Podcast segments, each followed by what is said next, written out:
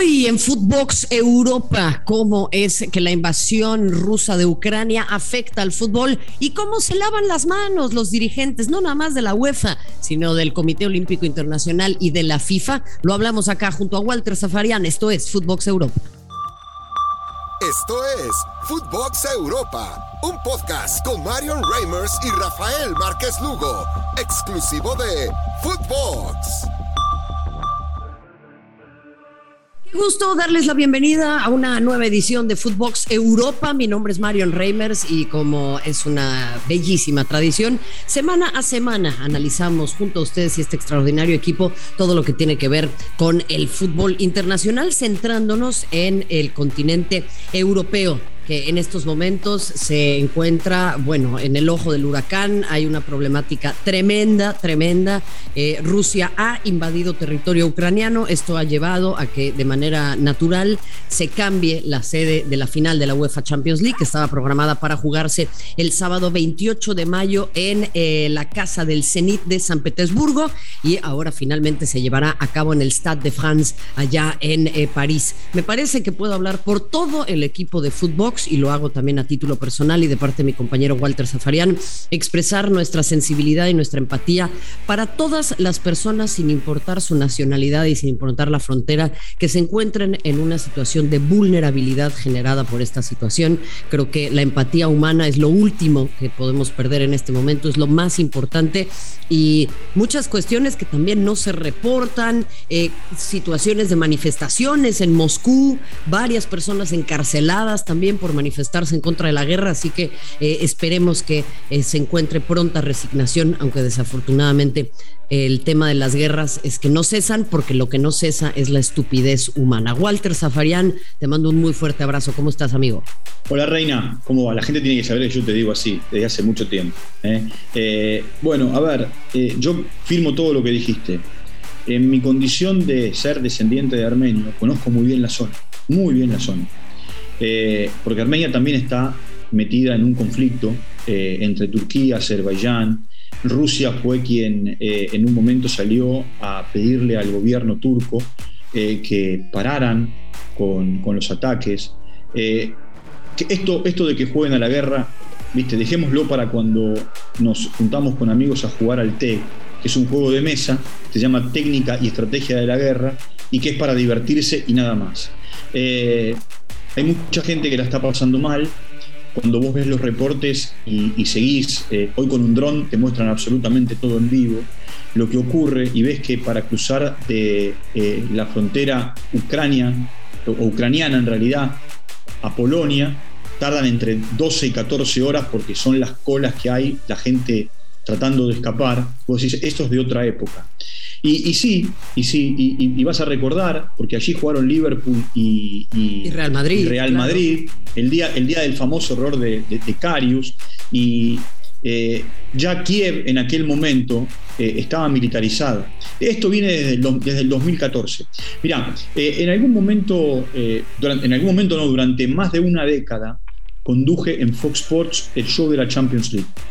Y a mí me sorprendió cuando en un momento determinado llegaban los envíos desde Europa, desde la UEFA, y, uno de los, de los tantos envíos era, eh, históricamente tuvo muchos jugadores brasileños. Este video que se viralizó en el día de ayer, los jugadores brasileños pidiendo salir e irse, bueno, fue un video más o menos parecido que la UEFA emitió en su momento en, eh, en su magazine y que eran los jugadores brasileños, más los jugadores nacidos en Ucrania y otras nacionalidades, saliendo de Donetsk, yéndose a El VIP, donde el Shakhtar jugaba de local en, eh, la Champions, y, por supuesto eh, tratando de eh, pedir que se calmara todo. Lo que pasa es que después llegó la Euro famosa del 2012, eh, que se, compartió con Polonia, ¿te acordás? Eh, y, después, Ucrania-Polonia, después llegó la final de la Champions y parecía como que todo estaba acomodado, esa final en Kiev.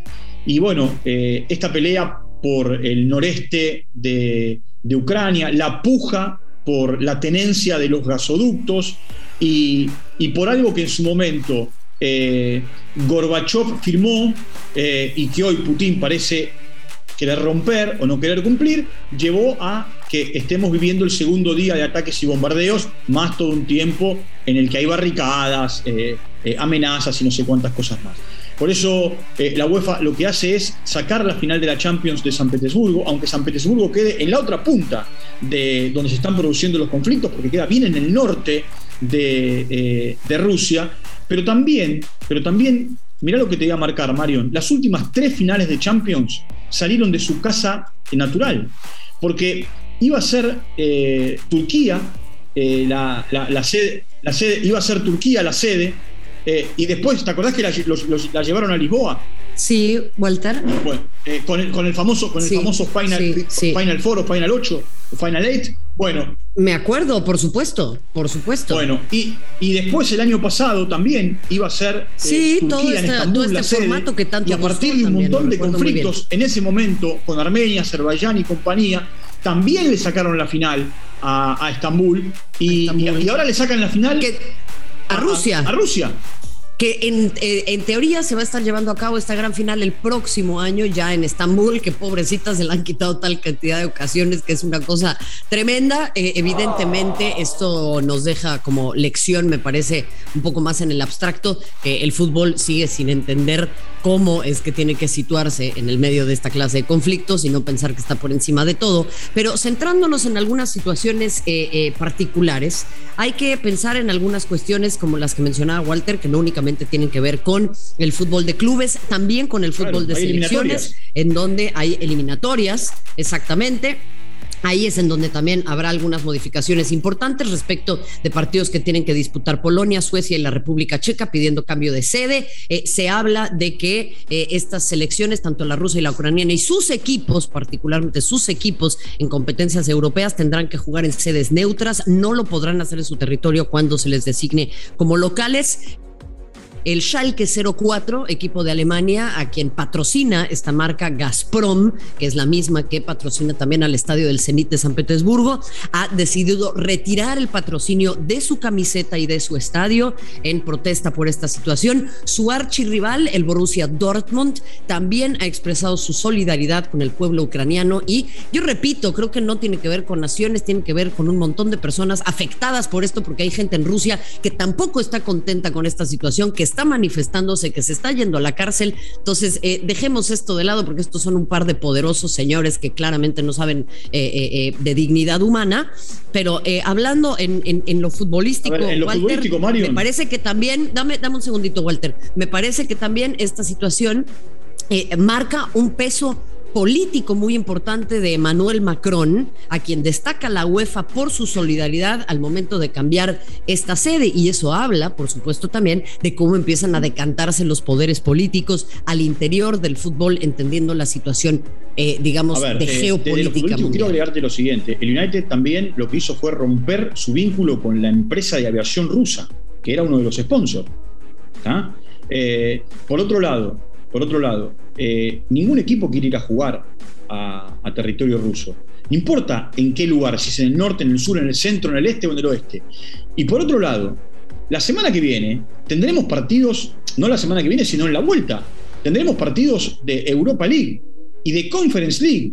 Eh, y ahí la UEFA lo que tendrá que hacer es lo que hizo en su momento cuando los equipos ingleses o los equipos españoles no tenían eh, la potestad de la lucha fuerte contra el COVID, que te acordás que lo llevó a Hungría, lo llevó, lo llevó o a Budapest o a Praga los partidos, a, Hungría y a la República Checa. Totalmente, totalmente, Walter. Es una, es una cuestión que eh, eh, genera enorme preocupación y que creo que una vez más tiene al deporte al, centro, ¿no? Siendo utilizado como, como moneda de cambio. Y yo ahí te preguntaría, porque ahora se lavan las manos y cambian la sede.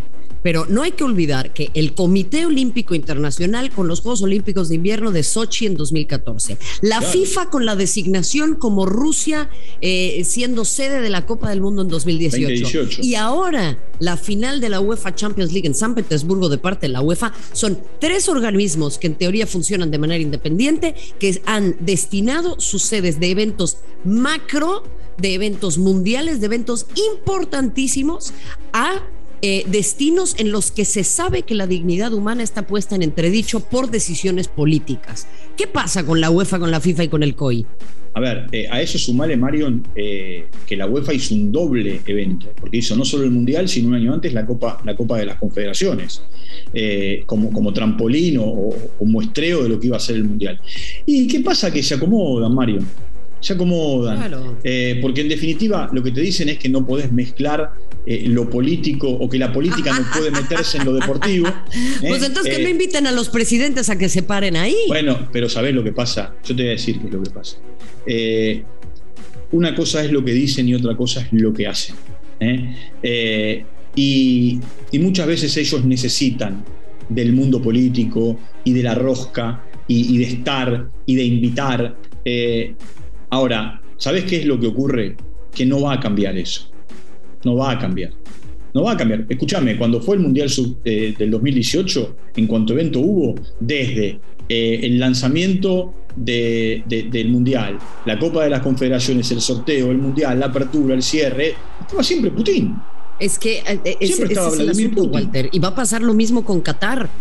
Hay una situación muy preocupante en Qatar, que no sé si la escuchaste, de una mexicana sentenciada a siete años de prisión y 100 latigazos por haber sido violada, a la que, claro, a la que le recomendaron casarse con su agresor para ah, evitarse esta pena, dado que en Qatar es ilegal sostener eh, relaciones fuera del matrimonio y una violación eh, es considerada una relación fuera del matrimonio. La mexicana tuvo que huir, no obtuvo ayuda consular de parte eh, del gobierno mexicano y este es un escándalo, Walter, pero desafortunadamente todos los países tienen problemáticas, todos los países tienen corrupción y todos los países tienen delitos de toda naturaleza y situaciones a las que podamos ponerles bemoles. No, pongamos, no nos pongamos en la postura de eh, limpiar a Occidente de todos sus hierros y de todos sus males. Pero indudablemente la FIFA y, la UEFA y el COI tendrían que tener una, no, lo sé, una empresa que haga auditorías, que pueda evaluar esta clase de situaciones. ¿Sabes lo que pasa, Marion? Algunas garantías al gobierno.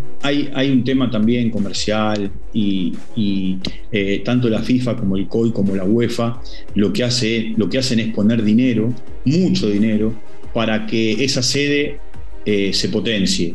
Eh, no solamente charteando o contratando, no un hotel, un montón de hoteles eh, para quienes van, periodistas, gente de la, de, la organización.